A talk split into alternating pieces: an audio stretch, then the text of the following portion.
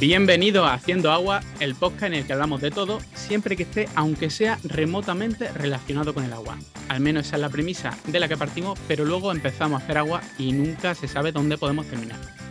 Este es un programa de la red Podcastidae y nos podéis encontrar en podcastidae.com y en casi todas las aplicaciones de podcast. Y como siempre empezamos saludando a los colaboradores de siempre. Eh, desde Alicante, ¿qué tal Alex? ¿Cómo estamos? Muy buenas, pues muy bien, como siempre, la verdad. Encima se ve que está empezando los calorcillos, así que súper bien. Ya empieza la buena temperatura, qué suerte tenéis. Se acerca la primavera, sí. y en Barcelona tenemos a Marina. Marina, ¿qué tal? Muy bien, muy bien. Yo, tengo un poco de moco. Tienes un poco de moco también en, la, época de. No tanta suerte. De resfriado, pero solo resfriado, ¿no? Ya está. Solo resfriado. yo no, no voy a contrastar más. Mejor. Vaya a ser que haya malas noticias. Y bueno, yo soy Luis Martín, eh, desde Valladolid, desde la fresquita Valladolid. Recordaos nuestro Twitter por si queréis contactar con nosotros. El de Alejandro es AL16GM. El de Marina, Marina Arnaldos O.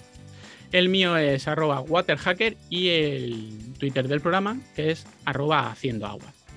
Y hoy, ¿de qué vamos a hablar? Hoy vamos a hablar de hidratación, del agua en el cuerpo. Solemos hablar de la distribución de agua, agua en la naturaleza, muchos tipos de agua, pero es la primera vez que hablamos, creo, si corregidme si me equivoco, de hidratación.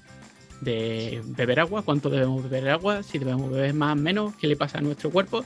Y como claro, somos tres ingenieros aquí que no tenemos mucha idea, podemos sí, a una a alguien que sabe un poquito, un poco, por lo menos un poquito más que nosotros, y que no solo sabe de eso, sino que sabe también de comunicación científica y, sabe, y sabe de lo que van, de lo que van también los podcasts. Eh, nuestra invitada, Clara García. Hola Clara, ¿qué tal? Hola, muy buenas. Bueno, antes de hablar con Clara, la voy a presentar, ¿vale? Clara es licenciada en bioquímica y tiene un doctorado en neurociencia cognitiva. Se dedica a la comunicación científica. Y podemos encontrarla en YouTube, en su canal Cerebrotes, además de su Twitter también, arroba cerebrotes. Y en el podcast eh, Mentes Covalentes, un podcast también de la red Podcastidae, junto a su compañero Hugo Quintela.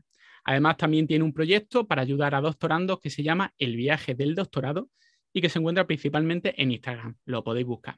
Y una curiosidad, perdona que te traicione aquí un poco, Clara, es que este, este, texto que acabo de decir ¿vale? Esta pequeña bio le, pedí a Clara que me escribiera una pequeña bio suya para que la presentara y se nota que se dedica a la comunicación científica porque directamente me la ha escrito en tercera persona para que solo tenga que decir lo que ella me ha escrito, que normalmente, claro, me ponen una bio y yo pues la presento con la bio, pero perfecto, Clara, como claro, claro, tú. Yo en tercera persona, claro, claro, para que me puedas presentar. Pues sí, ese, ese es el secreto, yo le he pasado la, la bio. Exactamente, me la ha pasado y además como lo tenía que decir y perfecto cómo se nota. Así, no hay equivocaciones. Exactamente. Perfecto, pues, pues cuéntanos un poco, eh, Clara, eh, porque además no está ni en España, ¿no?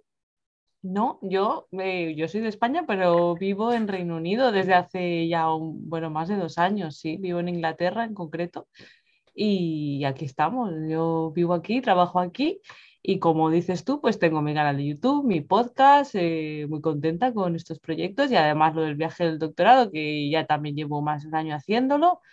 Eh, y, con todo esto, más mi trabajo normal. Sí, sí, y lo, y lo, que, y lo que quede, ¿no? Ya te faltan horas en el día.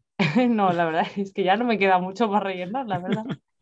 Sí, pero eso, eso, es lo que nos pasa mucho, que al final claro. siempre nos metemos, tenemos que decir, no, mira, ya que cuando no me quedan horas en el día o ya mi cuerpo no da para más, pues, pues ya hay que decir, para, paro, que tengo que dedicarme a algo, algo que me dé un rédito, por lo menos, un poco de también un rédito económico dentro de lo que cabe. que muchas veces estas cosas lo hacemos un poco por, no por amor al arte, pero sí esperando que, que tenga alguna...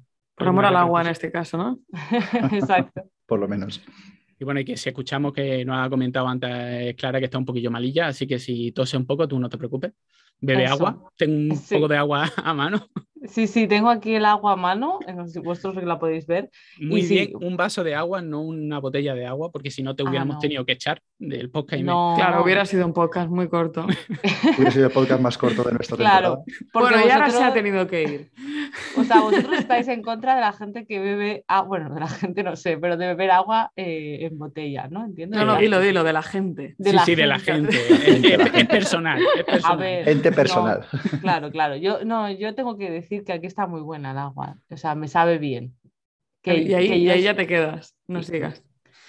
No, a ver, a ver, no sé qué. Porque en mi pueblo, no sé qué. No, no, no, no. O sea, yo sé que el agua, toda, toda el agua se puede beber, ¿no? De grifo y perfecto, pero entiendo que hay gente que bebe de botella porque le sabe mal, ¿no? No le sabe bien, pero bueno, que también se puede filtrar y todo eso, ¿no? Sí, sí, nosotros también lo entendemos, lo que pasa es que no nos caen bien. Ya está. No, ya. que Lo entendemos, pero ni lo compartimos ni lo respetamos, en este caso. Nada. bueno, pues nada, esa gente fuera del podcast. Exacto. Bueno, le daremos una oportunidad, pero solo una. bueno, vamos a empezar un poco hablando sobre un poco sobre hidratación, sobre el agua en el cuerpo y luego Clara nos contará un poquito cómo afecta esto al cerebro, cómo funciona un poco la sed, un poquito más, algo un poquito más técnico de lo que nosotros podemos llegar a entender. Bueno, eh, el agua en el cuerpo, eh, el cuerpo humano, más o menos de media, tiene un 60% en peso corporal en hombres normalmente y un 55% en peso en, en mujeres. Y bueno, está distribuido eh, por el cuerpo, por ejemplo, el cerebro, de lo que nos habla un poco Clara, tiene un 75% agua. Ay, yo piel- pensaba que era más, como 90%, 95%. Eso son las medusas, creo Eso yo. es- ¿eh? Por eso pensaba que era como las medusas. Básicamente es agua, ¿no? De hecho, alguna la- gente tiene el cerebro que parece una medusa. Yo- esa, esa ha debido ser la conexión. si, si Cla- si Clara no me, no me No, no tengo el dato, no tengo el dato. eh, Yo según he encontrado aquí un... La distribución pone que un 75% del cerebro. Lo, lo que más tiene es la sangre, con un 83, o sea, tiene sentido. El riñón también, con un 83, eh, tiene bastante sentido. Eh, algo curioso que, por ejemplo, eh, los huesos tienen un 22% de agua, que parece, no sé, Fíjate. dice, que- ¿dónde está el agua? Pues exactamente, un 22% de agua. Y el músculo tiene un 76% de agua, sin embargo, la grasa tiene un 10% de agua. Así que, Claro. Qué condena. exactamente. Así que si queremos hidratarnos, hay que cambiar la grasa por músculo. y dos tercios del agua corporal corresponden al líquido intracelular dentro de la célula, esos son dos tercios, y el líquido extracelular, eh, que es un tercio, que está en el plasma y en los líquidos intersticiales. Esa es la distribución. Y algo muy curioso es que el agua que ingerimos se absorbe principalmente en el intestino delgado y aparece en la sangre solo cinco minutos después de la ingestión. Te bebes un vaso de agua y en cinco minutos ya lo tienes en la sangre, ya está yendo para, para el cuerpo para hidratarse. Así que es que si no, claro, si, si te empieza a deshidratar y tienes que esperar que el agua tarde una hora en llegar, lo mismo has muerto. Claro. No, pero Claro. también sí que era curioso que en el momento en el que el agua toca la lengua, la lengua ya manda un mensaje al cerebro como que te vas a hidratar. Es como que te manda un preaviso. Exacto. Eso sí, sí sí. Fue, fue chocante. Sí, es es- curioso, sí. Si solo te mojas la lengua y no bebes más, el cuerpo se mosquea, ¿no? Y dices, Tú no ibas a beber. Lo estás engañando, es como que lo estás engañando. Un juego, un juego muy interesante jugar contigo mismo. Eso es como la gente que se pone a, a oler chocolate, pero luego se come la lechuga, pues algo así. Con la Ostras, gente vaya. quieres decir tú. ¿Quién hace eso? Pues, Yo no lo había oído nunca. pues seguro que la misma gente que bebe agua de botella, lo tengo claro. No tengo, no tengo pruebas, pero tampoco dudas. Vemos demasiado YouTube. Sí. Yo solamente digo eso. Vale, ¿Cómo, cómo ingerimos normalmente el agua? Pues el agua no solo se bebe, porque normalmente bebemos de un 70 a un 80% del agua que ingerimos, pero el otro del 20 al 30% es por la comida, dependiendo de, pues, de nuestra dieta. Y mm, básicamente necesitamos ese agua para reponer las pérdidas de agua que tenemos y más o menos son pues de 250 a 350 mililitros al día por, simplemente por la respiración. Obviamente, si hablas más, en una persona que habla mucho, pues pierdes más agua que si hablas poco. Eh, luego, pérdidas que le llaman pérdidas no sensibles, que principalmente puede ser el sudor, hablan de unos 450 mililitros. obviamente todo esto depende de si haces deporte, no haces deporte, clima. Normalmente estas cosas suelen ser en un clima medio, ni muy frío ni muy caluroso. En la orina solemos eh, orinar entre 1 o 2 litros, eh, dependiendo de la persona, y se utiliza una de, de las utilidades para desechar productos del metabolismo. Generamos eh, desechos del metabolismo y, los tenemos que, eliminar y utilizamos el agua que va a la orina. Luego, el agua que va con, nuestros desechos fecales, que son de 100 a 300 mililitros, y todo esto más o menos en total una media entre un litro y medio y tres litros eh, de aguas que perdemos al día eh, adultos en clima templado. Es decir, no solo lo que perdemos, sino que utilizamos para desecharlo. Entonces, más o menos de manera diaria, pues deberíamos de recuperar, pues eso, de un litro y medio a tres litros. Estoy cayendo en otra fuente de agua que no hemos caído, que justo lo ha comentado Marina al principio. Los, otra fuente que decir, otra De, pérdida. A la pérdida. Ah, de pérdida, fuente de pérdida. Exactamente. Yo estoy perdiendo muchísimo, ¿eh? Sí, sí, yo te veo deshidratada, tienes así la cara. No, no, pero yo digo, es que no, no hay agua en el cuerpo o tanta. tienes, tienes, que beber agua, por eso dicen también para que para el resfriado es bueno, es bueno beber agua. Y claro, obviamente esto nosotros no podemos, no estamos con una calculadora y un libro y demás y lo medimos y decimos, ahora necesitamos tal, ahora necesitamos menos. Esto el, el cuerpo lo tiene que hacer, lo hace de alguna manera que, que, no es consciente. Y aquí para eso, te, entre otras muchas cosas, te queremos Clara para que nos explique un poco esto cómo funciona realmente, cómo nuestro cuerpo sabe cuánto tiene que beber o cuándo, cuándo no. Pues está todo muy bien pensado, ¿eh? Cómo es la evolución, ¿verdad? Porque al final es como un sensor, ¿no? Que, se dispara, es lo que tú dices, ¿no? Porque al final, eh, bueno, es una de las principales estrategias para sobrevivir de los seres vivos el prevenir la deshidratación. claro, porque antes no tenían aplicaciones de estar en el móvil que te dicen cada 15 minutos, bebe agua. Exacto, que también hay, bueno, y hay, hay, un montón de cosas, hay hasta botellas que te van recordando, botellas inteligentes, en fin, pero vamos, que no hace falta todo eso porque al final tenemos un mecanismo maravilloso que es la sed, la sensación de la sed, ¿no? Que, que nos va indicando. normalmente hablamos de la sed en general, pero se podría distinguir dos tipos de sed. Se habla de la sed osmótica, por un lado, y de la sed hipovolémica que eh, vamos a ver un poco lo que es así por, encima. la sed osmótica tiene que ver, pues, que, por ejemplo, cuando comes una comida con alto contenido en sal, por ejemplo, mm. pues lo que pasa es que eh, las células de tu cuerpo van a perder un poco de agua porque esa agua va a irse al, al espacio extracelular, ¿no? Porque ha entrado sal y pues por osmosis sale. Eh, y entonces eso va a hacer que nos vaya a apetecer beber agua, sin más. En cambio, la sed hipovolémica ya no es cuando las células de tu cuerpo pierden agua, sino cuando eh, pierdes volumen en sangre. O sea, que llega un momento que, te, falta volumen de agua en tu cuerpo. Que eso puede pasar si sudas muchísimo, si haces un ejercicio físico pues, bastante fuerte, ¿no? Corres una maratón o pues donas sangre, por ejemplo. En esos casos, además de beber agua, tenemos que ingerir sales porque hemos perdido sales eh, con, esa pérdida de volumen total de, sangre. Entonces, bueno, tendríamos esos dos tipos así en general, pero eh, que esto se regula, pues ¿cómo se regula? Por el cerebro, que es lo que regula la mayoría de las cosas, ¿no? Y tenemos dentro del cerebro una estructura que se llama la lámina terminal, que no está en la superficie, ¿no? El cerebro no es una cosa hueca, sino que tiene, mm. pues, ¿no? Está con cosas por dentro. Y no sé si lo sabéis, pero tiene también ventrículos. Tiene como huecos. Ah, vale, vale. Dentro. Si tú abres un, es un poco como una nuez, supongo. Si la abres, eh, esa pielecilla que hay por dentro, pues imagínate, pues por eso podrían ser los ventrículos eh, eh, por los que circula el líquido cefalorraquídeo. Te has escrito todo, ¿no? Yo estaba, me, estaba, mirando a Marina con una cara que no sé si le estaba dando pena. estaba como, como, llorando y era asco, ¿vale? Pues hay unos huequitos y unos ventrículos se llaman, pues igual que en el corazón, el corazón no es una cosa maciza, sino que hay ¿no? Eh, esas oquedades, pues en el cerebro también y por ahí va circulando. Entonces, bueno, en, colindando ¿no? dentro del cerebro, pero colindando con uno de esos ventrículos, estaría la lámina terminal, que eh, al estar también en contacto con el líquido cefalorraquídeo, pues también tiene esa información que le llega y tiene neuronas especializadas que pueden captar también cambios de volumen de las células, es lo que se cree, si las células están más hinchaditas o están más sequitas.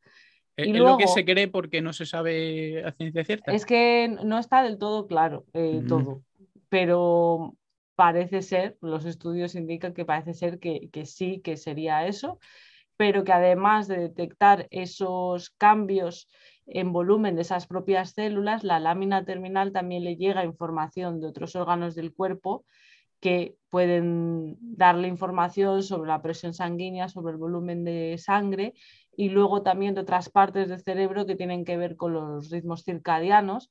Entonces, por ejemplo, antes de irnos a dormir, eh, es probable que te apetezca beber un poco más de agua porque tu cuerpo ya se está preparando para que vas a estar pues ocho horas o las que duermas, depende de cada uno aquí, eh, sin beber agua. Y luego también el tema de que cuando estás comiendo, pues ya te empieza a entrar ganas de beber agua, aunque todavía no, no haya dado tiempo a que tu cuerpo note que hace falta beber agua, pero tu cerebro ya se anticipa solo con el sabor de la comida. Entonces, bueno, es bastante complejo, pero bueno, la lámina terminal nos quedamos con ese mensaje que está dentro del cerebro en las profundidades, colindando con uno de estos ventrículos, es la que se encarga de todo esto. Pero la lámina terminal hace más cosas aparte de esto, ¿no? O, pues hasta, solo se encarga de esto hasta donde yo sé, se encarga Dices como si no fuera importante, suficiente. No, pero no sé. Te parece, poco, te parece poco, ¿sabes? Es una te digo, lo mismo hace más cosas ¿eh? también. No lo sé. Es muy pequeñita. No sé si hará algo más. Ahí yo ya eh, sé que hace esto. Podría ser que hiciera algo más, pero, pero es bastante pequeñita ¿eh? la estructura. Vale, vale, solo, solo, la lámina terminal, ¿vale? Pues le podrían poner algo relacionado con el agua o algo. Algún nombre más chulo. No es una, sí, no es una estructura muy conocida, ¿eh? No no es, no es de la gente que le suena partes del cerebro, pues a lo mejor no es la más conocida, ¿vale? No es, hay otras que suenan más a la gente, pues de la corteza cerebral en el general, hipotálamo. El, eso, el hipotálamo, el hipocampo, la amígdala, todas esas suenan mucho más. Es que claro, lámina terminal, porque no tiene buen marketing de nombre. ya, ya, la verdad es que sí, lámina terminal es un poco soso, pero bueno. y esto es un poco lo que, lo que regula ¿no? Eh, nuestras ganas de beber agua, lo que nos da información. Entonces, eh, cuando detecta que falta agua, eh, ¿qué hace? Simplemente no, no, avisa de, que bebamos. Es decir, la sensación de sed, ¿no? Pero manda esa sensación. Pero simplemente te da la sensación, es decir, no genera ningún tipo de sustancia para, para generarte la, esa sensación, simplemente te la genera. Ya, la verdad es que la, sensación en sí, no sé cómo la notamos. O sea, la lámina. Se te seca la boca, ¿no? Sí, se te seca la boca también. Eh, claro, la lámina terminal también le da información a otras partes del cerebro, por ejemplo, otras encargadas ya de conductas motivadas, ¿no? Entonces tú ya vas a estar buscando agua, sea como sea. O sea, cuando tienes mucha sed, vas a estar buscando, a ver, pues si estás en una ciudad, pues una tienda, un bar, lo que sea, ¿no? También eso entonces le da información a otras partes del cerebro, imagino que esas otras partes también se encargarán de que se te seque la boca, no lo sé, hasta ahí ya no llego a ese nivel de detalle. Y luego, por ejemplo, hay, bueno, buscando información por, por internet, al final hay muchos sitios que dicen que tanto los niños como las personas mayores a veces tienen problemas para ser capaces de identificar cuándo tienen sed. Esto tiene que ver porque no se ha terminado de desarrollar esa, capa límite de los niños y los, mayores se está empezando a deteriorar o por qué puede ser.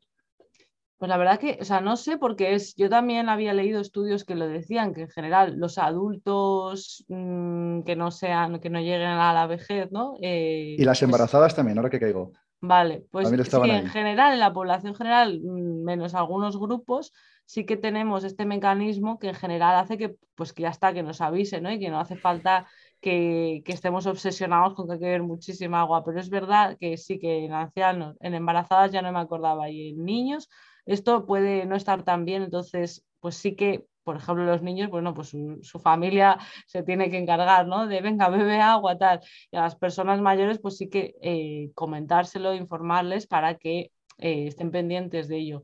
El motivo en sí de por qué esto es así, no lo sé. Sí que es verdad que en niños podría ser que no esté del todo desarrollada ¿no? Pues las estructuras cerebrales o cómo están conectadas unas con otras. como tantas otras cosas que los niños todavía, pues eh, hasta una cierta edad no pueden hacer, ¿no? Por ellos mismos. hay que tener cuidado un poco con, e, con, ese tipo de cosas, porque el tema de, por ejemplo, de los niños, lo utilizan mucho y hay estudios que, que malinterpretan los resultados para decir que los niños eh, no se hidratan en condiciones y que hay que básicamente darle, darle más agua a los niños. Porque, bueno, mm, los niños pueden que no identifiquen exactamente eh, la sensación de sed, pero si un niño tiene sed, bebe y si no tiene sed, no bebe. Es decir, le funciona ese instinto porque tú a un niño pequeño no lo puedes obligar a beber. Simplemente le, le, dice, pues de vez en cuando le pone el biberón con agua y el niño pues chupa y si tiene sed y si no tiene sed, mm, no, no va a chupar. Ahora que en un momento dado a lo mejor no te pide agua, pero no le va a pasar nada. Con gente mayor sí, dicen, sí dicen que pasa. Lo que pasa es que con el tema de, el tema de la sed y de quién debe beber o, si el mecanismo de la sed no funciona bien del todo, se ha mal utilizado mucho, sobre todo por industrias embotelladoras de agua, para hacernos beber más. Básicamente, yo lo que tengo, lo que tengo estudiado es que sí existe para personas mayores, cuando las personas son muy mayores, sí hay un problema con el tema de, la sed, sí se pueden deshidratar más fácilmente porque no sienten eh, eso. Y luego hay otro, un tipo de diabetes, no sé si Clara, tú, tú has escuchado algo, algo de esto. Hay una diabetes, espérate que la tengo, la tengo por aquí, Em, a ver, la tengo por aquí.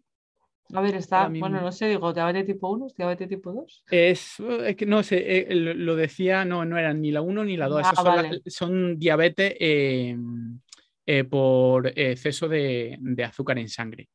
Pero hay otra diabetes, espérate que la, la, tengo que encontrar, vale, sí, se llama diabetes insípida, ¿vale? Y es por un, por un problema con la producción de vasopresina.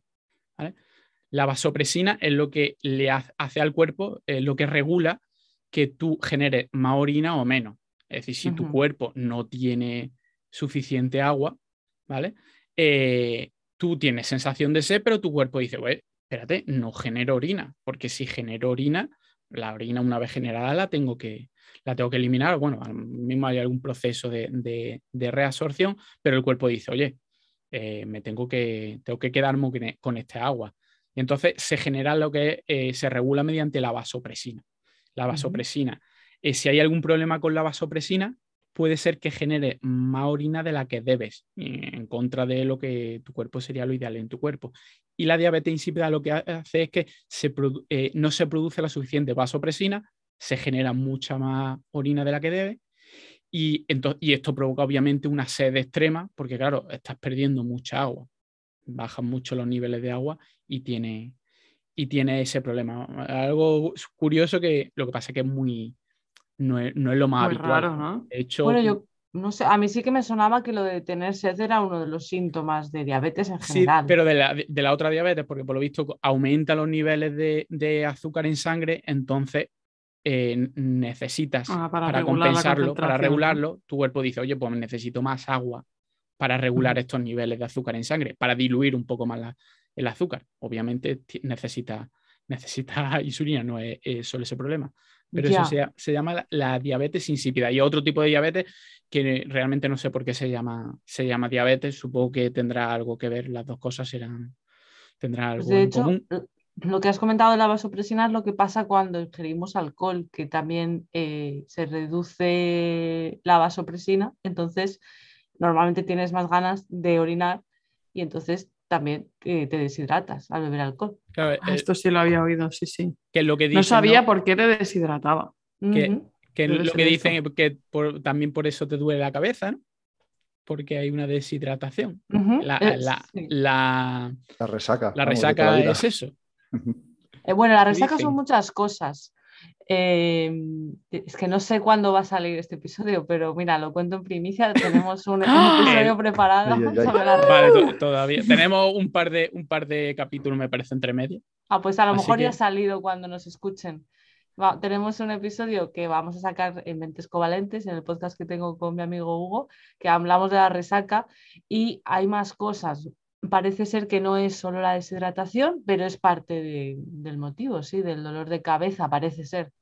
Mm, entonces, una de las mm, soluciones o, o, cosas que podemos hacer para prevenir que haya resaca, eh, beber más agua durante la noche, ¿no? Hay gente que dice, por cada copa un vaso de agua. vaso de agua. Sí, exacto. Sí, sí. Bueno, lo, principal evidentemente es pues beber menos o no beber directamente. Lo que recomendamos desde este podcast. Por supuesto, mensaje así saludable. Pero si se va a beber, pues extenderlo en el tiempo, ¿no? Pero si no hay remedio. Si no hay remedio, te, pues, te pone una eh, pistola en la cabeza. Tanto extenderlo en el tiempo, o sea, no beber muchas copas en poco tiempo, como lo que decís, ¿no? De intercalarlo con agua. Sí, y luego también hay diferentes tipos de alcohol, pero bueno, eso ya, eh, que lo escuchen en nuestro podcast, que dan más resaca que otros, pero por compuestos que hay en el alcohol. Sí, yo, alguna vez no, ha pasado que habéis bebido una copa y al primer sorbo ya empezáis a tener resaca. Eso ya no sé, ¿eh? A, mí alguna vez. Yo creo, que por la edad, ¿eh? Dolor de cabeza ya. Dice, tu cuerpo dice. No, yo tengo que estar muy cansada para que me pase eso. Que ya dices, buah, estoy. He pasado la resaca, la borrachera, todo en esta media hora. Pero tengo que estar muy, muy cansada para que me pase eso. Yo me pasa con, con alguna cosa que no suelo tomar. A lo mejor alguna vez me pasa con vodka, no del bueno, claro que bebe un par de sorbos y dice, ostras, parece que ya pues empieza a tener resaca. Pues no, mira, o sea, el vodka es uno de los que da menos resaca comparado con, con el ron, con el vino tinto, pero bueno, no me quiero desviar. por, los azúcares, ¿no? Todo lo que lleva azúcar. No, bueno, tiene que ver con, con unos compuestos que son más abundantes en eh, bebidas que son oscuras. O sea, todo lo que sea oscuro, como el whisky, el ron, vino tinto y tal, eh, da más resaca. Yo no lo sabía hasta que, hasta que me preparé el episodio de, la resaca. Pero, pero es interesante, sí, saberlo. Oye, pues si puedes elegir y quieres evitar resaca, pues eso y beber agua. Beber mucha agua, mira. Pues mira que siempre había escuchado que el vino blanco daba más resaca que el vino tinto. Yo que soy de vino tinto. Sí. Qué fallo. Sí, pues sí, sí. Pues no, bueno, lo mismo pues que como está fresquito, bebes más. También será que entra mejor, exactamente. Eso también puede ser. Eh, en, el estudio hay que controlar todas las variables. Ya, ¿eh? Sí, sí. Y hablando sobre, a lo mejor esto suena un poco escatológico, pero hablando sobre colores, una de las cosas que se suele medir, bueno, que se suele utilizar para medir el nivel de hidratación es el color de la orina. De hecho, no sé si en internet hay de vez en cuando hay moda y hay grupos y se han generado grupos de, prácticamente de todo. Y ahora hay grupos de gente, yo no sé si vosotros sois... ¿Dónde te has metido, Luis? Usuario, bueno, me he metido en Reddit Ah, te iba a decir, me suena a Reddit. estás en internet profundo por ahí. Yo no me he metido en Reddit un par de veces solo, no sé cómo, pero dicen que es interesante, ¿no? Uy, Reddit, es bastante adictivo. Son, la mayoría de cosas son bastante chorradas, pero como hay muchísima gente metido, pues hay cosas súper. La peña está muy loca, tío. Súper curiosa. Yo simplemente, simplemente me meto y veo lo que la gente sube. Sí, tú puedes dejarlo cuando quieras, ¿verdad? sí, sí. Tú cuando quieras te vas. Pero hay, hay, hay, un grupo, un subreddit que se llama, ¿vale? Parte de Reddit, que se llama Hidrohomies, que son gente que bebe agua y que le encanta beber agua y que te hablan del agua y ellos, eh, su, su... Tenemos que invitarlos. su mayor aspiración es que el pipí le salga muy clarito. Bueno, eso cuando bebas cinco copas ya te pasa. Yo me lo miro, ¿eh? O sea, sinceramente para ver cómo está y ver cómo estoy de hidratada. Porque me lo dijo cuando estaba haciendo el doctorado, me lo dijo una, chica, yo estaba trabajando con los de biología molecular y me lo dijo una chica y yo la creí, la creí por, por dónde estaba y dijo, no, no, em, tienes que mirar esto, eh, si no está así de este color, pues que estás muy deshidratada y tienes que beber. Y yo pues siempre lo, siempre lo miro, la verdad. ¿Y cómo suele estar? No, no, yo suelo estar deshidratada. Es que por lo visto ahí mm, es, una buena primera aproximación si no tiene otra cosa, pero por lo visto mm, no es muy, no es muy ¿Ah, eficaz. Sí, según, según he leído, ¿vale? Yo todo esto de... Mi vida es una mentira. Lo que he leído. De hecho, por ejemplo, para medir una de, las de los datos que se utiliza para medir la deshidratación en una persona, ¿vale? Hay dos datos. Uno un poco más... Eh, em, que va más al detalle, más difícil de conseguir, que es la osmolalidad, osmolalidad, ¿vale? No, osmolaridad, osmolalidad plasmática, ¿vale? Del plasma en la sangre. Eh, este sí es como, tiene que estar como muy en unos parámetros muy concretos. De hecho, hablan de 280 o 290 miliosmoles por kilogramo. Pues estos datos para que veáis, más o menos se tiene que comportar, eh, estar en unos rangos muy, muy pequeños. Claro, hacer, no te va a hacer un análisis de sangre cada vez que quieres saber si una persona, a no ser que haya un problema grande. Pero para hacer grandes estudios lo que se utiliza es eh, la osmolalidad en la orina que es la concentración en, la orina. Y el rango normal de una persona está entre 50 a 1200 miliosmoles por kilo, milimoles por kilogramo. Es decir, el rango es muy, muy, muy grande. Hay margen, hay margen. Hay muy grande. Es decir, desde muy clarito hasta ya muy, muy, muy oscuro. Entonces, no es una medida que sea tan tan fácil y que sea tan clara de que estoy hidratado o estoy deshidratado. De hecho, hay cuando te pones a leer artículos sobre eh, si la gente, por ejemplo, un grupo de personas concreto, un grupo de niños está hidratado o no está hidratado, cuando llegan, cuando se van, muchas veces eh, tienen, cometen para mi gusto un poco el error de decir, bueno, ¿cuál es la hidratación ideal? Para lo mejor 600, de 50.200, 600. Y claro, si llegan a 800, llegan a 1000, conforme pasa el día, los niños se deshidratan, no beben lo suficiente, pues dice, bueno, es que se, deshidratan mucho a lo largo del día, pero bueno, es que estamos hablando de que se considera normal llegar a casi 1200. Entonces, cuando se habla de hidratación o de deshidratación, es complicado saber de lo que estamos hablando, porque claro, eh, cuando te hablan mm, médicamente, se habla de que si pierdes de 1 a 3% de peso, que sería de agua, ya hay, ya hay eh, deshidratación. Eh, deshidratación y hay consecuencias, consecuencias en el cuerpo y consecuencias cognitivas. Pero claro, tú no sabes cuando una persona ha perdido del 1 al 3% de, además, un, un 3% de peso, es bastante, es bastante peso. Eso, por ejemplo, en deportistas lo que sí que hacen muchas veces es te pesan antes de entrenar y después del entreno, como peses menos, no te dejan irte hasta que no bebas suficiente agua para que pese lo mismo que al principio. Eso sí que sé que lo hacen tanto eh, a nivel profesional en fútbol, baloncesto y, otros deportes. Claro, hay, muchos estudios, pero muchos estudios con, deportistas. Claro que mm. también lo utilizan como cuando te quieren hablar de hidratación para la población general, te te hablan de estudios de hidratación, pero cuando te pones a mirarlo, claro, estamos hablando de deportistas. Dices que eh, no tienes que esperar hasta que tengas sed, si no ya estás deshidratado. Claro, y, en cuanto te dicen ya estás deshidratado, tú piensas, hostia, eh, tengo un problema, estoy bastante enfermo. Claro, que estoy deshidratado. Eh, no hay un número que diga, ahora estoy deshidratado, ya.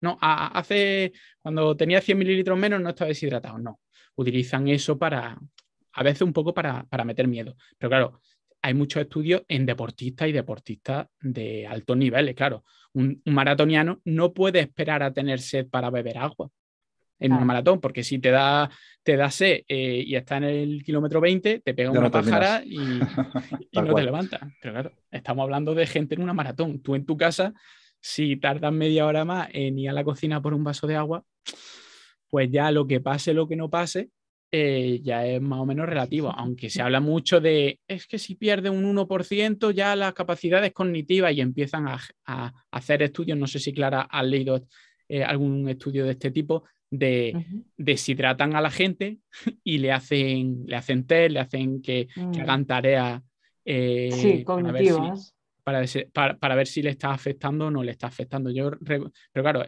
hablan de datos de, me parece, del 1 al 3% de pérdida de, de, mm, porcentaje de peso.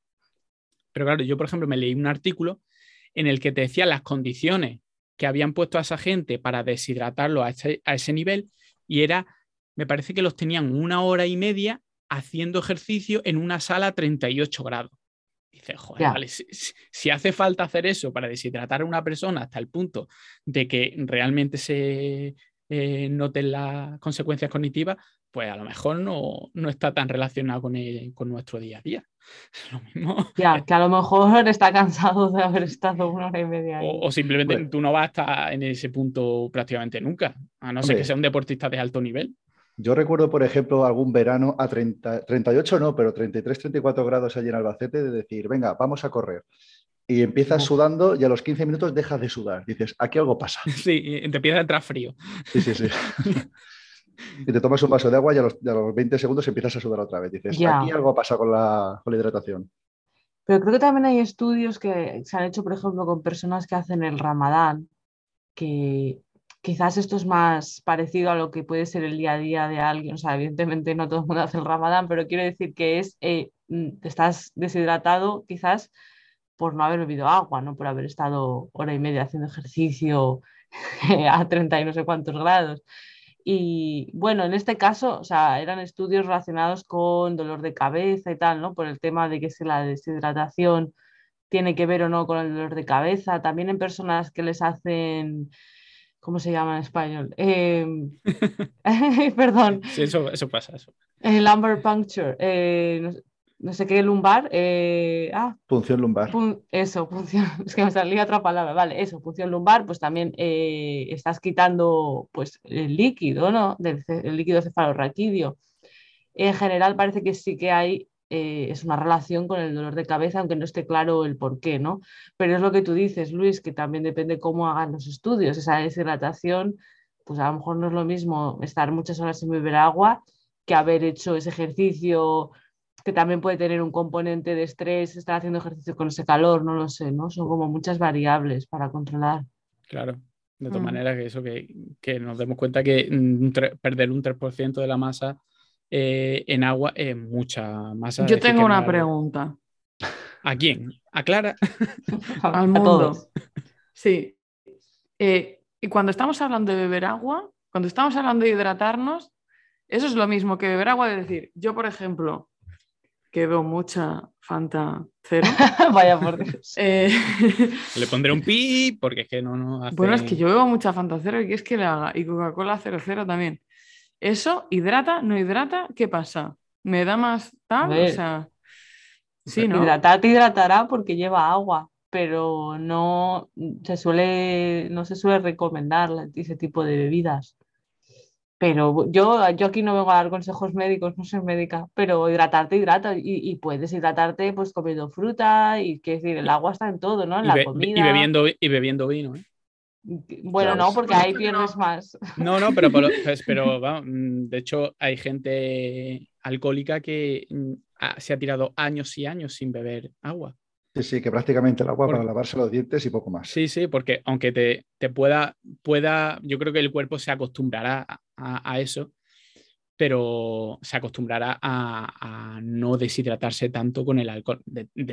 cuando una persona llega al punto de ser alcohólico, yo supongo que el alcohol le hace mucho menos, mucho menos efecto, entonces lo, Puede ser, deshidrata menos. Puede ser. Por tu, cuerpo se supongo que se acostumbrará, pero hay gente alcohólica que dice, no es que yo llevo sin, sin beber agua años, literalmente años. Eh, un 90 y pico por ciento de, bueno, y antiguamente también se hacía mm, para evitar transmisión de enfermedades como el agua no era potable, ¿no? Pues a beber cerveza. Exactamente. Pero bueno, que sí, que, que, puedes hidratarte de muchas maneras y que el agua no está, o sea, el líquido, ¿no? Eh, que te hidrata, pues también está, pues eso, tanto, te tomas un puré de verduras, pues eso también te está hidratando. Sí, eh, del, lo que depende de la dieta, del 70 al 80% es agua eh, líquida bebida y el otro 20 o 30%, depende de la, de la dieta, son alimentos. Y obviamente sí, hay mucha gente que se hidrata a base de, de refresco. Sí, porque la gente que se va a Punta Cana con la pulserita siete días, de alguna forma se tendrá que hidratar, sí. bueno, ahí como se te tira todo el día metido en la piscina. También, es verdad. Absorbe esa agua. ¿Vosotros bebéis mucha agua? ¿Poca agua? Que... No sé. Normal. pues llevo, llevo casi un litro desde que hemos empezado el podcast, así que yo diría que sí. ¿En serio? yo bebo mucha agua, pero en, en, en test, en eh, tal, y mucha infusión. Pero agua, agua sola, pues a lo mejor un vaso o vaso y medio al día. ¿Sí? ¿Y con las comidas que bebe refresco? ¿O no Bebo muchos refrescos. Muchos refrescos, muchos tés, mucho mentapoleo, muchos cosas de esas. Me suelo aderezar el agua, vaya. no te gusta mucho, ¿no? Yo creo que además es como que me entretiene, como venga, pues me cojo, sí. No, tampoco que me aburre, porque el agua también, cuando me bebo el vaso de agua y tal, Es como un poco una novedad, ¿no? Porque va a ser un vaso de agua. Algo, una cosa preciosa que dice, oh, lo tengo que saborear. Sí. Tengo que decir una cosa. Cuando tienes sed, cuando realmente tienes sed, lo que mejor hay en el mundo es la cerveza. agua. No, es el agua. Es el agua. Un refresco, eso no, te quita la sed igual. A mí, vamos. Yo estoy contigo, vamos. Sí, sí. Yo bebo el agua que, necesito. Mm, es decir, yo nunca mm, cojo y digo, voy a beber un poco de agua, que hace mucho tiempo que no bebo agua. Y yo me puedo tirar mm, sin beber agua bastantes horas y luego a lo mejor me bebo un litro. Con las comidas bebo y aparte de después de hacer ejercicio, obviamente que eso lo necesita. Sí, sí. Yo al final es, oye, que estás trabajando, tienes la botella de agua al lado, pues estás cada dos por tres su traguito, pues porque, porque te sale. Pues como cuando estás con la cerveza por ahí con tus amigos, te sale beber solo. Y luego el día que estás por ahí en la calle, pues a lo mejor te tira cinco o seis horas sin beber. Lo que dices tú, Luis. Hay gente que se acostumbra a beber mucha agua y que como que lo tiene ahí metido en la cabeza y, como que lo necesita y a lo mejor no bebe mucho, bebe un sorbito cada, cada poco tiempo, pero tiene, tiene esa, esa costumbre, tiene incluso a lo mejor incluso esa manía. Necesita tener algo de agua cerca para beber un sorbito. A lo mejor no me bebo yo después de tres horas, me bebo tres pasos y he bebido más agua que esa persona. Pero hay gente que lo necesita. Por ejemplo, ahora Clara lo necesita con la tos. sí, la verdad que sí, sí. la verdad que sí, estoy un poco, pero bueno, sí, que creo que lo que decís, ¿no? Pues cuando tienes el agua a mano, pues tiendes a beber más y cuando no la tienes, pues puede ser que pasen horas y que tienes sed, pero como que no te das ni cuenta y no te pasa a pensarlo, ¿no? Y no sé, por la vaguería de no levantarte, no vas. Claro, que la, sed tampoco es un interruptor on-off, vas teniendo mm, cada vez más sed hasta que dices, hostia, que dices, ya, ya toca, ya toca. Bueno, eh, se supone, en teoría todos hemos oído, ¿cuánta agua debemos beber? Pues seguramente si yo os pregunto, me vaya a dar toda, el... bueno, me diría ahí, porque sabéis de qué va la cosa, pues depende. Según la Organización Mundial pero, de la Salud. Pero todo el mundo hemos escuchado eso de, de dos litros al día. ¿Sabéis de dónde viene eso? De un señor que se lo inventó, ¿no? o señora, ¿eh? No, no, no creo que fue un señor, ¿no? Yo, Como todo. claro, de los años 60 o por ahí, ¿no? Yo he, buscado para, para, saber de dónde venía eso, porque yo lo he escuchado mucho y, no he encontrado exactamente la primera, la primera vez. Hablan que en el 45 ya hay algún, eh, alguna publicación en el que, ah. se da, que se da esa, ese a ver, Luis, si era en el 45 era un señor. Claro, yo pensaba que a los 60, pero... Bueno, no podíamos ni votar, hijo mío, vamos a escribir. Seguramente sería un señor, pero bueno, quién sabe. Por dejarlo el beneficio de la duda, tampoco. De verdad. Pues la, la, cosa viene ¿vale? Mm, bueno, no decían dos litros porque esto era en Estados Unidos, seguramente. Y lo que se hablaban es de ocho vasos de agua. ¿Por qué ocho vasos de agua? Es porque una regla mnemotécnica muy fácil, porque eh, los vasos, un tipo de vasos concretos, los más habituales en, el, sistema imperial, eh, son los, de, los vasos de 8 onzas. Entonces, son ocho vasos de 8 onzas. Es como una manera de recordarlo. Entonces, cuando le he preguntado cuánto debemos beber, pues más o menos, pues mira, 8 vasos de 8 onzas, que son más o menos casi 2 litros de agua. Y obviamente si algo pega, algo eh, eh, se queda en la mente, pues al final se termina repitiendo.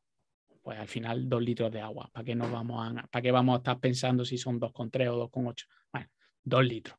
Es lo que se ha hablado de toda la vida. Pero claro, eso es lo que se suele decir. Eh, luego hay agencias regulatorias, tanto europeas como americanas, australianas, cada país o cada grupo de países, pues que tienen algún tipo de, de entidad que se dedica a este tipo de estudios, pues da sus datos. Y para hacer una comparación, por ejemplo, la EFSA, la europea, dice que son 2 litros en mujeres y 2,5 litros en hombres. Eh, la, mm, Academia Nacional de Ciencia, Ingeniería y Medicina de los Estados Unidos dice que son 2,7 litros las mujeres y 3,7 litros los hombres. ¿vale? Eran 2 y 2,5 en Europa, 2,7 y 3,7 los hombres. Y en Australia, en la National Nutrition Survey de Australia, eh, concluyó que eran 2,8 las mujeres y 3,4 los hombres. ¿Vale? ¿Esto qué son? ¿Es lo que deberíamos de beber cada uno? Pues realmente no, es lo que le llaman eh, la ingesta adecuada. Es decir, ¿qué se hace? Como no puede saber exactamente eh, o hay un rango amplio de necesidades de, de ingerir, pues se coge a una población que se supone que esté sana, se estudia lo que ingieren y luego se hace una media o una mediana o algún tipo de dato que me pueda decir, pues más o menos esta población que es más o menos sana, como sabemos que existe el mecanismo de la sed y que el cuerpo humano es sabio, pues eh, llegan a la conclusión de que ese es más o menos un dato de lo que se debería, de lo que se debería ingerir.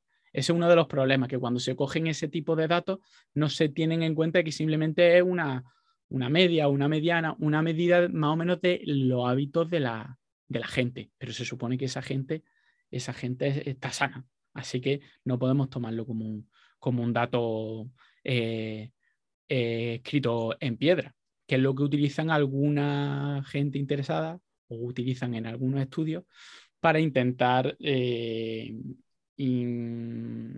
dar a entender que estamos mal hidratados. Por ejemplo, o, pongo un ejemplo de, un estudio. De un estudio. Tergiversado. ¿Eh? Vas, oye, voy a, vas a tope, ¿eh? Sí, sí, sí. No, yo, yo, empecé a, mirarme este tipo de cosas porque me encontraba, por ejemplo, anuncios de embotelladoras. Esto me lo encontré hace un par de años en Instagram, concretamente, que decía: el 50% de la población española está deshidratada y ponía debajo una. Cuando me salen esos anuncios, yo cojo directamente, denuncio, fuera. claro, y te venía debajo, eh, según el estudio. a ver si es agosto. a las 5 de la tarde, seguramente. Eh, ponían un. Perdón, que me está sonando el móvil. Perdón por no haber. Eh, está llamando Fonbella. Silenciamos lo mismo. Una contraoferta, cállate, cállate, no digas nada, no cuentes. Quieren comprar tu silencio. A, mí me, a, mí me, llamó la atención cuando vi eso porque ponía un artículo debajo. Claro, normalmente tú ves eso. Primero, a lo mejor no te fijas que, hay, que se refieren a un artículo, pero si se refieren a un artículo, lo que no suele hacer la mayoría de la gente es poner, mirar el artículo, descargárselo y leérselo. Pero yo, yo, lo hice. ¿Y qué, y qué pasó? ¿Estaba financiado por ellos mismos o no? Eh, bueno, justo al final del artículo hay lo que se llama conflicto de intereses y efectivamente estaba financiado por Aguas de Fombella y Lanjarón. Que no quiere decir que el artículo mm, esté mal hecho, simplemente te lo dejan claro que la financiación de ese artículo eh, estaba hecho por, por estas dos embotelladoras de agua. Claro, cuando tú te lees el artículo, el artículo se llama Fluid Intake from, from Beverage in Spanish Adults, Cross-Sectional Study. ¿Vale? Lo que hacen es, hacen un estudio mediante encuestas, ¿vale? Porque este tipo de estudios no se suele coger a la gente y, ver y seguirla todo, todo el día, medir lo que beben, lo que comen y demás. Lo que se hacen es, te pasa un cuestionario y tú más o menos tienes que ir apuntando, más o menos, lo que va ingiriendo. Esto solo se enfocaba, este estudio, en lo que bebían. Lo que comían, no. Algo que para mí ya en un estudio sobre hidratación eh, deja, un poco que desear, pero bueno. Y luego... Sí, porque están tomando gazpacho, a lo mejor hay que ponerlo, Llega verano, estás con gazpacho, sandía, melón, no sé qué, y vamos. ¿Y qué más, qué más había mal? A ver. Claro, luego otra cosa que me, me chirriaba un poco es que en vez de eh, pedirle a la gente a lo mejor que midiera lo que bebe y demás, eh, lo que le preguntaban era por medidas estándar como una copa, un vaso, una botella. Y claro, tú dices, ¿cuántos vasos de agua te bebes? Pues depende de cómo sea tu vaso, pues las diferencias entre una cosa y otra pueden ser un, yo sé, un 20% de, de, diferencia fácilmente. ¿Cuánto es mi vaso? ¿Cuánto lo lleno? ¿Cuánto no va? Eso ya como que, que también chirría un poco.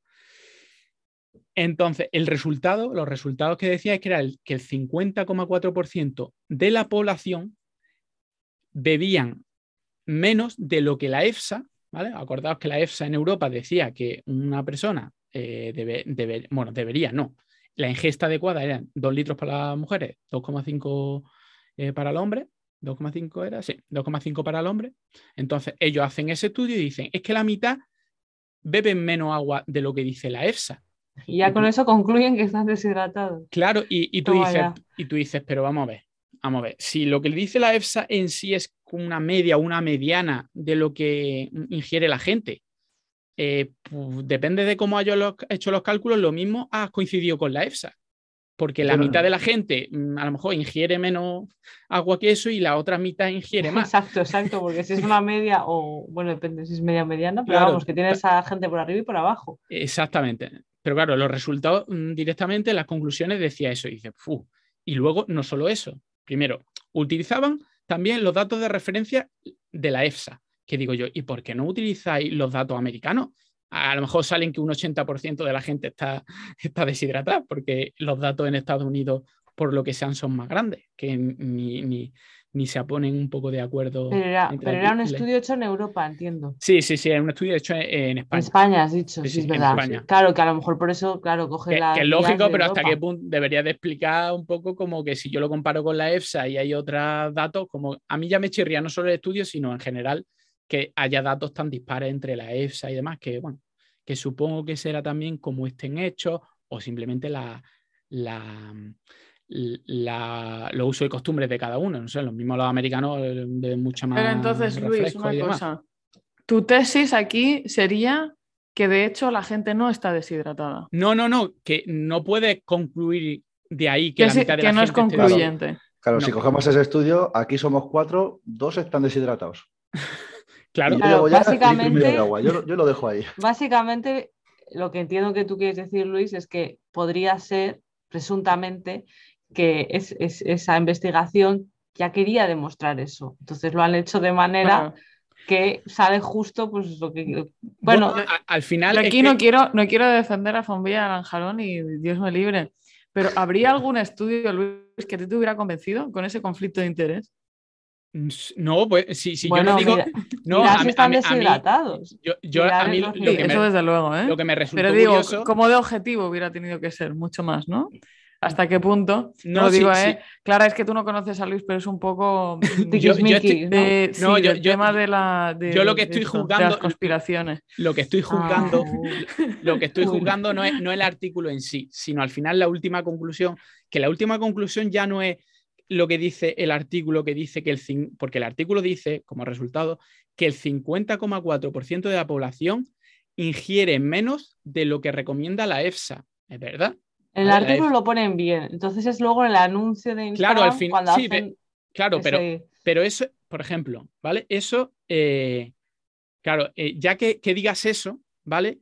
Es como que estás queriendo, queriendo decir algo, porque tú simplemente haces un estudio y puedes decir, bueno, yo lo comparo con el estudio de la EFSA y puede ser que más o menos se comporte igual, pero al decir, eh, al ser tu conclusión de que está por debajo de lo que recomienda la EFSA, ya estás como diciendo, eh, porque mm, no estás diciendo tampoco los que están por encima, ¿vale? Porque el otro casi 50% está por encima, no lo dice. Y, los que están por debajo, claro, yo no me he leído el estudio, habría que mirar cuánto por debajo. Claro, pero si, es que, si es un mililitro menos o, dos litros menos lo recomendado. Tendrías que ver exactamente todos los datos, porque bueno, hay tablas con los datos en los que te muestran, pero no todos los, absolutamente todos los datos. Es decir, mm, mm. yo no digo que el artículo esté hecho mm, mal hecho en absoluto, pero ya ese resultado como que ya va dirigiendo para un lado y cuando ya ves que el anuncio en Instagram te dice que el 50% no tiene menos eh, ingesta que la EFSA, no, te dicen que están deshidratados directamente, pues tú ya empiezas a, a olerte un poco la tostada. Al final dices, tú hazme un estudio, házmelo lo mejor que puedas y yo ya poco a poco, dependiendo de eh, si en un paper, pues me voy a ceñir a que lo que digo es estrictamente verdad, aunque te lo estoy diciendo de alguna manera, que ya implica algo, y ya en un anuncio, que parece ser que tengo que ser menos riguroso, pues ya pongo lo que realmente me interesa poner, que es que la gente está deshidratada. Estos son como algunas encuestas, no voy a decir cuáles, cuando dicen tú dime lo que quieres que te dé y yo te la hago. al final, Estoy intentando averiguar a cuáles te refieres. Al final todo se puede retorcer. Es como dicen en estadísticas. Si tortura suficientemente no es, el primer, no, es, el primer artículo que se publica que está publicado en Cuartil X con su peer review pasado, con sus expertos del campo de acuerdo con que eso es así, y luego se saca un titular que es muy eh, poco representativo de las conclusiones de ese artículo, que bueno, haces la inferencia. está cogido, con pinzas. Y, y, entonces luego cómo le explicas a la gente que eso no es lo que pone ahí, ¿no? Pero a lo mejor estrictamente, ¿no? Sí que era eso, simplemente digo, ¿eh? que, Claro, no, a veces es más lo que dicen los medios que lo que ponen en el, paper. El, artículo en sí no dice, no dice ninguna mentira, pero claro, puedes enfocar el, artículo de, mucha, de muchas maneras. Uno de los primeros podcasts, si no el primero del que hablamos, era el famoso artículo. Sí, estaba pensando en este. ¿eh? De, no sé si Clara, tú te acuerdas, que hablaban de que básicamente el agua del grifo eh, había no sé cuántos casos de cánceres de... Se podían relacionar tantos casos de cánceres de vejiga, con el agua potable. Con el agua potable. Eh, ah, pues yo eso no, no sé. Sí, porque salió una nota de prensa. Pero esto hace mucho o hace poco. Eso, dos años, ¿no? dos años, cuando empezamos. O sea, reciente. Cuando, empezamos Antes con, de la el, pandemia, con, el, con el podcast. Pues ya, pues no sé. Mira el artículo y el artículo no es que esté mal hecho, pero ya veías que el artículo estaba montado de una manera como para llegar a una conclusión así. Porque además, eh, si quiere la gente que lo, que lo, que lo mire, eh, analizamos un poco los detalles. Y no es que estuviera mal hecho, pero una parte estaba bien hecho, pero la otra parte en la que se relacionaba con cánceres, por ejemplo, eh, se hacía... bueno, hicieron una correlación a saco. Una correlación con, un, con otro estudio y el otro estudio tenía mm. muchísimas pegas. Entonces, al final de eso salió una nota de prensa y de la nota de prensa, que ya era bastante sensacionalista, pues los titulares eran básicamente que te daba cáncer de vejiga beber el agua del grifo.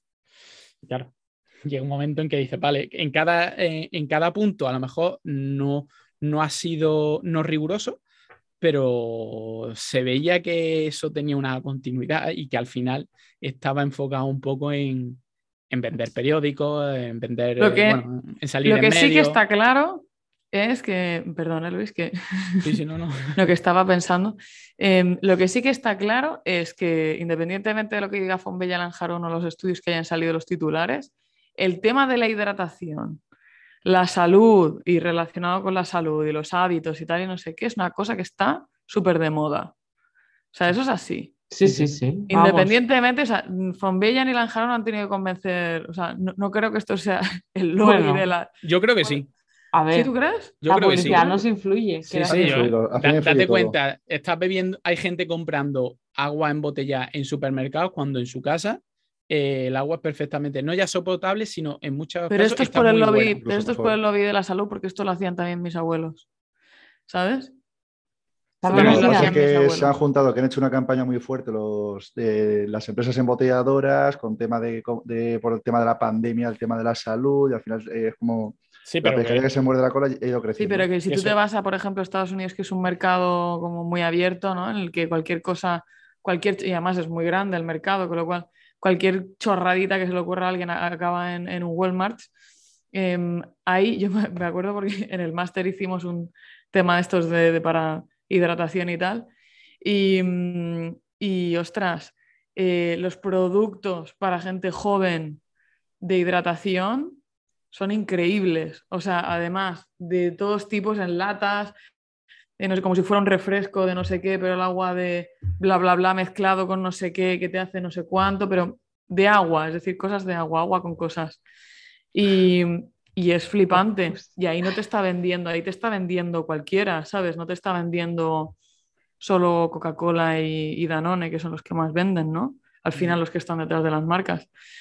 Mm, no sé, o sea que yo creo que... Y luego hay miles de cosas, desde que no solamente lo ves en el agua, que lo ves en que si el cale, que si el aguacate, que si no sé qué, que si no sé cuántos, es como una tendencia global em, en, productos, en agua, en un montón de hábitos de salud que yo creo que trasciende un poco al tema de las, em, ah, de las embotelladoras. ¿eh?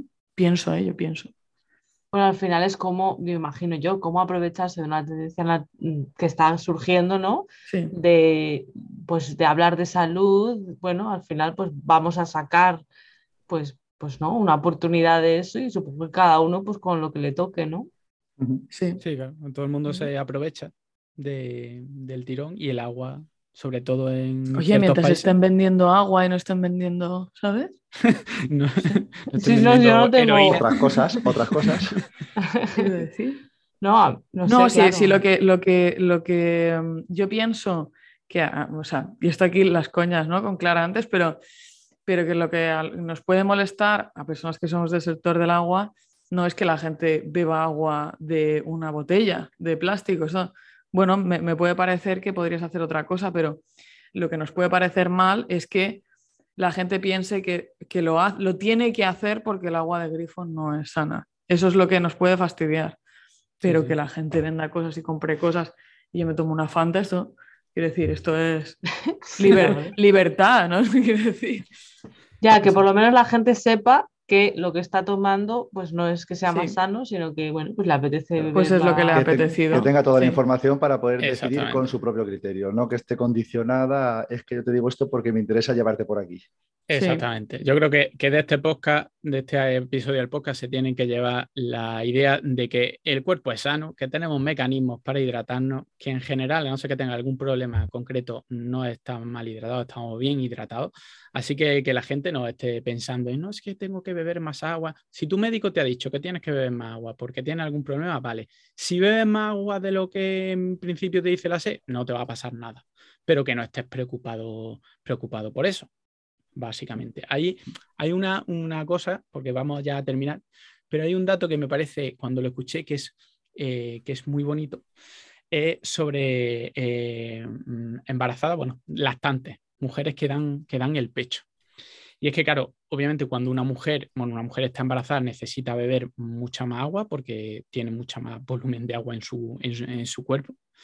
Es una central de leche cuando, cuando empieza a dar el pecho es una central de leche, de hecho un niño a, los seis meses ya puede estar ingiriendo 750 mililitros de, leche, que es prácticamente todo agua. Entonces la madre tiene que beber, de hecho hay cambios fisiológicos en la madre para que eso, eh, esos niveles eh, en sangre y, el en volumen de, sangre eh, cambian para que la madre beba más de lo que en teoría tendría por qué beber. Y es curioso que se han hecho estudios sobre la calidad de, la leche de las madres en madres que estaban mejor hidratadas y peor hidratadas, incluso mejor y, eh, con mejor nutrición y peor nutrición. Y la calidad y la cantidad de la leche no cambian. Es decir, si la madre se tiene que deshidratar o desnutrir, se deshidrata o desnutre ella, pero nunca va a dejar de deshidratar o desnutrir al niño. Por mi hijo mato. Sí, como diría la... Exactamente, me deshidrato. Eso. Pero normalmente la, simplemente la, mujer embarazada y las lactantes simplemente beben muchísima más agua que cuando no, cuando no le están. Así que que no se preocupen ni siquiera la, embarazada. Qué guay. Pues yo he sacado otra conclusión, un poquito diferente, pero he sacado otra conclusión. No existe gente tonta, sino gente deshidratada. yo me quedo con esa. Bueno, pues nada, pues vamos a terminar ya, pues llevamos una horita. Eh, muchísimas gracias, Clara, por, a vosotros. por haber venido a nuestro podcast, que ya llevamos un tiempo detrás tuya, pero como estás hiper ocupada. Sí, al final he tardado un, rato, pero por fin lo hemos conseguido. Yo encantada, muchas gracias por invitarme. Nada, eh, gracias, a ti por, por venir.